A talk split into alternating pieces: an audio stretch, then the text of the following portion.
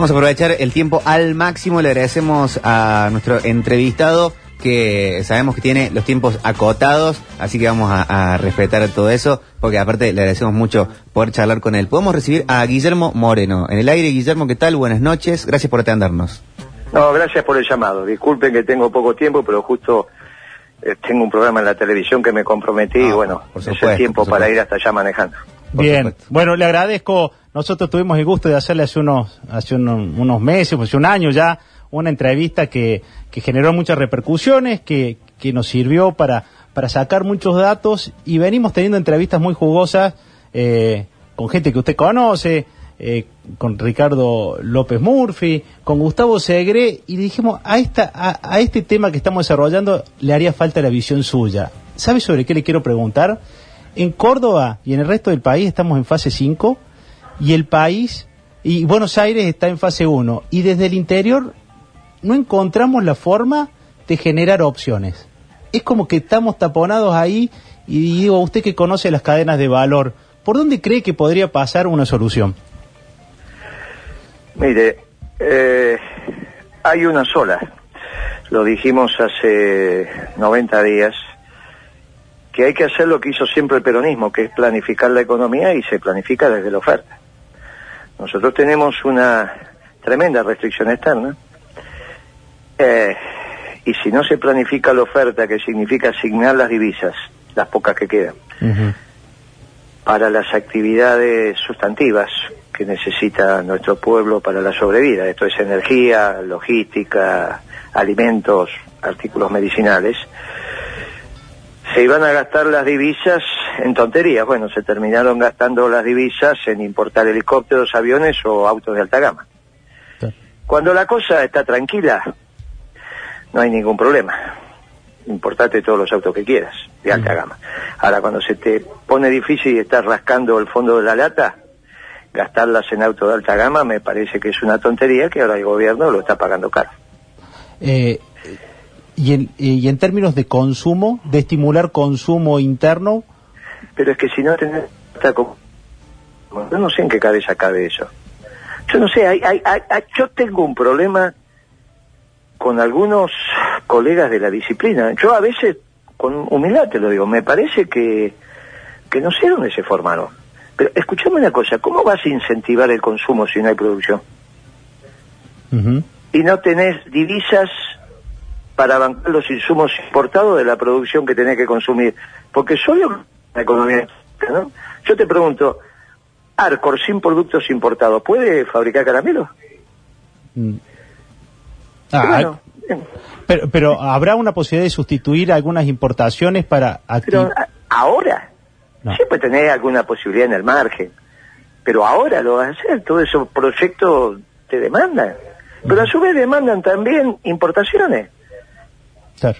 Yo, yo la verdad que, eh, te lo vuelvo a decir, tengo, a, a veces tengo la sensación, mira, yo he llegado a leer en página 12 un artículo de un economista donde dice que Estados Unidos incentivaba la demanda cuando compraba materiales de guerra para la Segunda Guerra Mundial. Pues un- tiene un- pero tiene un desorden en la cabeza, pocas veces he visto. Lo que hizo Estados Unidos fue localizar los factores de producción en el complejo industrial militar y obviamente el armamento que sale de ahí, cualquiera sea su tamaño, ¿quién lo va a comprar? Una familia, una familia va a comprar un portaaviones. No, lo termina comprando el Estado. Pero primero lo que hizo fue decirle a la industria que haga los portaaviones. Y obviamente que no tiene otra alternativa que poner la orden de compra. ¿Quién va a comprar un portaaviones? Pero es una cosa increíble como las causalidades lógicas de la economía las invierten y terminan haciendo un lío bárbaro. Acá está muy bien que Alberto Fernández le haya dado ingreso a las familias y a las empresas ayudarlas a pagar los salarios. Ahora, si todo ese dinero no tienen del otro lado los productos para consumir, porque retiraste la fuerza de trabajo del mercado, en, las primeros, en los primeros meses. Ahora el país está distinto, pero es lo que me dijiste vos recién Sí. y que es así. Bueno, pero si no tenés productos, ¿a dónde va a ir ese dinero? ¿En qué se va a gastar? Moreno lo saluda. ridículo. Perdón, lo saluda Franco Capello. ¿Puedo hacer una pregunta? Sí. ¿No, ¿No considera usted que una parte de esas divisas deben ir directamente a la industria pesada para poder generar el día de mañana productos que sean que no necesiten de esa importación para lo que sería el costo directo de ese producto que usted vende, como me habla de mercaderías Sí. o logística? Sí, pero algo de industria pesada tenemos, tenemos acero, tenemos aluminio, pero eso demanda divisas, porque el carbón que utilizamos por la calidad y el hierro vienen de Brasil. Eh, el aluminio, la alúmina o, o la bauxita te viene en, en alúmina, ya traen. Es, de- es- es- del exterior, vos le pones la energía y lo viene de capital, obviamente, para transformar la alúmina en aluminio. Pero nosotros tenemos lo que tenemos. Si vos te tomás el cafecito, qué sé yo, si ahora te estás tomando un cafecito, te tomaste cuatro cafés en el día, que es lo mínimo que te vas a haber tomado, es todo importado eso. No hay café, muchacho, ¿qué querés que te diga? No hay. O cambiás las costumbres y decís, bueno, el café te hace caer el pelo, ¿viste? Empezás a decir todas esas cosas y bueno, entonces, qué sé yo, bueno, listo. No tomamos más café a partir de los 40 años, bueno, listo. Educás, bueno, todo lo que quieras. Pero la realidad es que nosotros que nos tomamos tres, cuatro cafés por día, y es importado. Ahora, vos no te lo toman, no estás pensando en eso. Yo como economista tengo la obligación de pensarlo. Claro. Los autos que salen de Córdoba, ¿cuánto tiene de componente nacional? El Fiat, ¿cuánto tiene? Que es el que más tiene. Creo que debe tener el 27 de componente nacional. 27%, ¿no? Y todo el resto, imagínate que la industria automotriz tiene la aduana dentro de la planta. Para nacionalizar la otra parte día por día, en función de lo que necesitan para la producción. Bueno, así funciona la economía y no está mal. Yo digo, no, no está mal. Lo que estoy diciendo es, muchachos, planifiquen un poco. Pero eh, reflexionemos un poco de lo que está pasando. Y, y en esa reflexión. ¿por dónde, ¿por dónde le parece que va? va, no sé si, si, coincide con, con lo que se está decidiendo, pero ¿por dónde le parece a usted que, que, que tendría que ir la reactivación? Eh, ahora la suerte ya está echada. ¿Ya? Oh. Eh, la suerte ya está echada. Vos tenés un déficit fiscal hoy de, de más de 17 puntos de PBI, mensualizado, ¿no? Después cuando no- lo anualizás es otro, pero Mm. porque todavía ten- tuviste meses que... Pero en mayo, en junio, eh, en abril tuviste 14, en mayo tuviste 15 y pico y ahora ya estás en 17, en junio. Claro. Y en julio vas a tener otro tanto. Y entonces es muy difícil administrar la Argentina con ese déficit fiscal. Vos calculás que Alfonsín se tuvo que ir cuando tenía 12 puntos de déficit fiscal en función del PBI. Claro. Y ahora, Y acá ya tenés 5 puntos más que eso. sí. Entonces eh, eh, te dicen, no, vamos a hacer un plan de obra pública. ¿Pero qué, pero de dónde vas a hacer? ¿Pero qué plan de obra pública vas a hacer? Vos tenés que ahora hacer lo que hizo Kirchner, que es apostar al sector privado. Ahora, después viene la transformación de la verdad histórica. Yo no sé por qué se dice cosas que no pasaron. Nosotros hicimos crecer al sector privado si teníamos superávit fiscal. Todo el mundo sabe que teníamos superávit fiscal. Si vos tenés superávit fiscal, significa que recauda más de lo que gastás. Entonces, ¿cómo crecía la economía? Porque gastaba el sector privado. ¿Cómo gastaba? En inversión. Por eso creció. Bueno, Por pero- eso creció. y- o sea, el crecimiento de nuestro gobierno lo hizo el sector privado. Por eso estamos tan agradecidos al sector privado. Totalmente. Moreno, buena- buenas noches. Eh, en, cuando se habla y se muestran los números, que eh, indefectiblemente eh, dan eso de, de esos crecimientos y, y de esos, eh, eh, bueno, de esos números que usted está planteando, hay gente que dice, mirándolo desde otro lugar eh, político o ideológico, bueno, pero con ese precio de la soja, eh, todo es posible. ¿Es una falacia? ¿Es incompleto? ¿Qué opina ante ese contraargumento? Ese es incompleto porque también es cierto que ese precio de la soja, el maíz y el trigo, básicamente la leche, yo llegué a tener la leche a 5.500 dólares la tonelada, ¿no? La de leche en polvo. Y también tuviste el impacto inflacionario. Por eso tuvimos que recrear la Secretaría de Comercio. Eh, bueno, es cierto que siempre es preferible tener la soja a 600 y no a 300. De eso no hay ninguna duda. Pero también llegamos a tener el petróleo a 145 con toda la implicancia que tuvo eso. Pero bueno, está claro que era preferible, siempre es preferible, que tus precios fue en el único momento donde se dio vuelta esa historia de- de- de- del deterioro de los términos de intercambio. Es verdad que nosotros tuvimos bueno, favorables los términos de intercambio. Ahora, eso no significa que necesiten bien las cosas.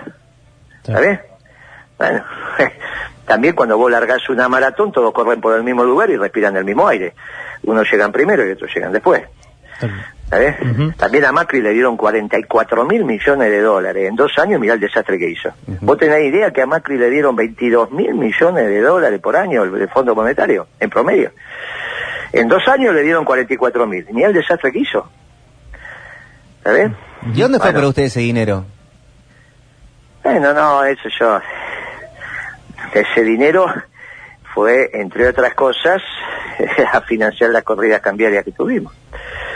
Parte de ese dinero también honró los vencimientos que había. Pero básicamente financió la corrida. Moreno, ¿piensa usted que el- esta moratoria tan amplia que está tramitando en este momento el Poder Legislativo podría ser un, un aliciente para favorecer ese consumo o aumentar esa oferta de No, no, no, de ninguna manera. Eso es para que no te agarre la penal tributaria y no tiene otra alternativa.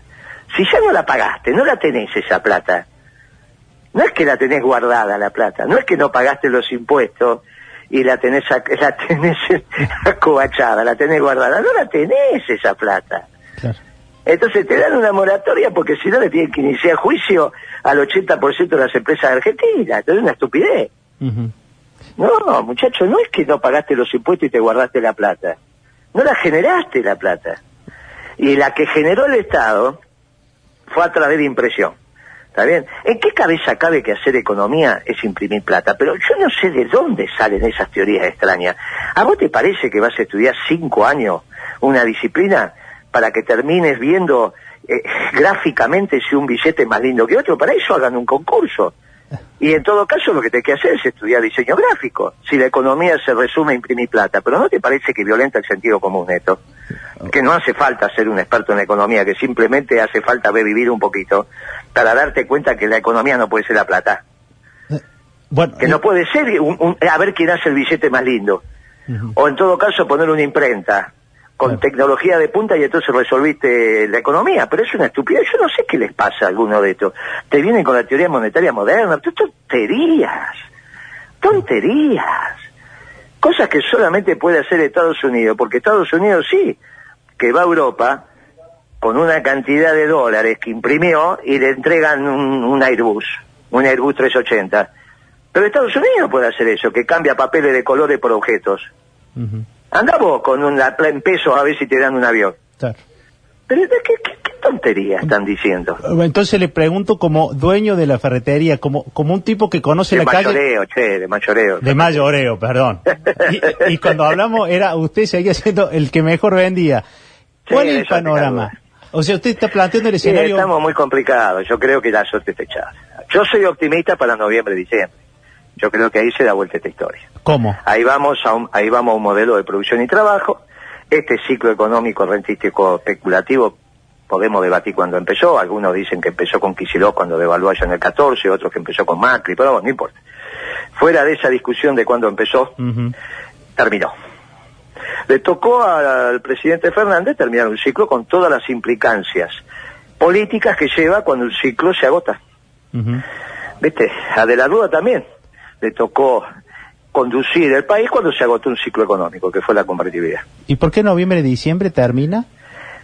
Porque es la sensación que tengo que, sensación enorme. Lo que yo digo es que el ciclo se terminó y para noviembre, diciembre vas a tener, a la salida de la cuarentena, obviamente, ya tenés el verano, ya cambió, ya tenés la posibilidad de poner en marcha las empresas y tenés que volver a trabajar. La tasa de interés la vas a tener baja, porque tenés que priorizar la inversión.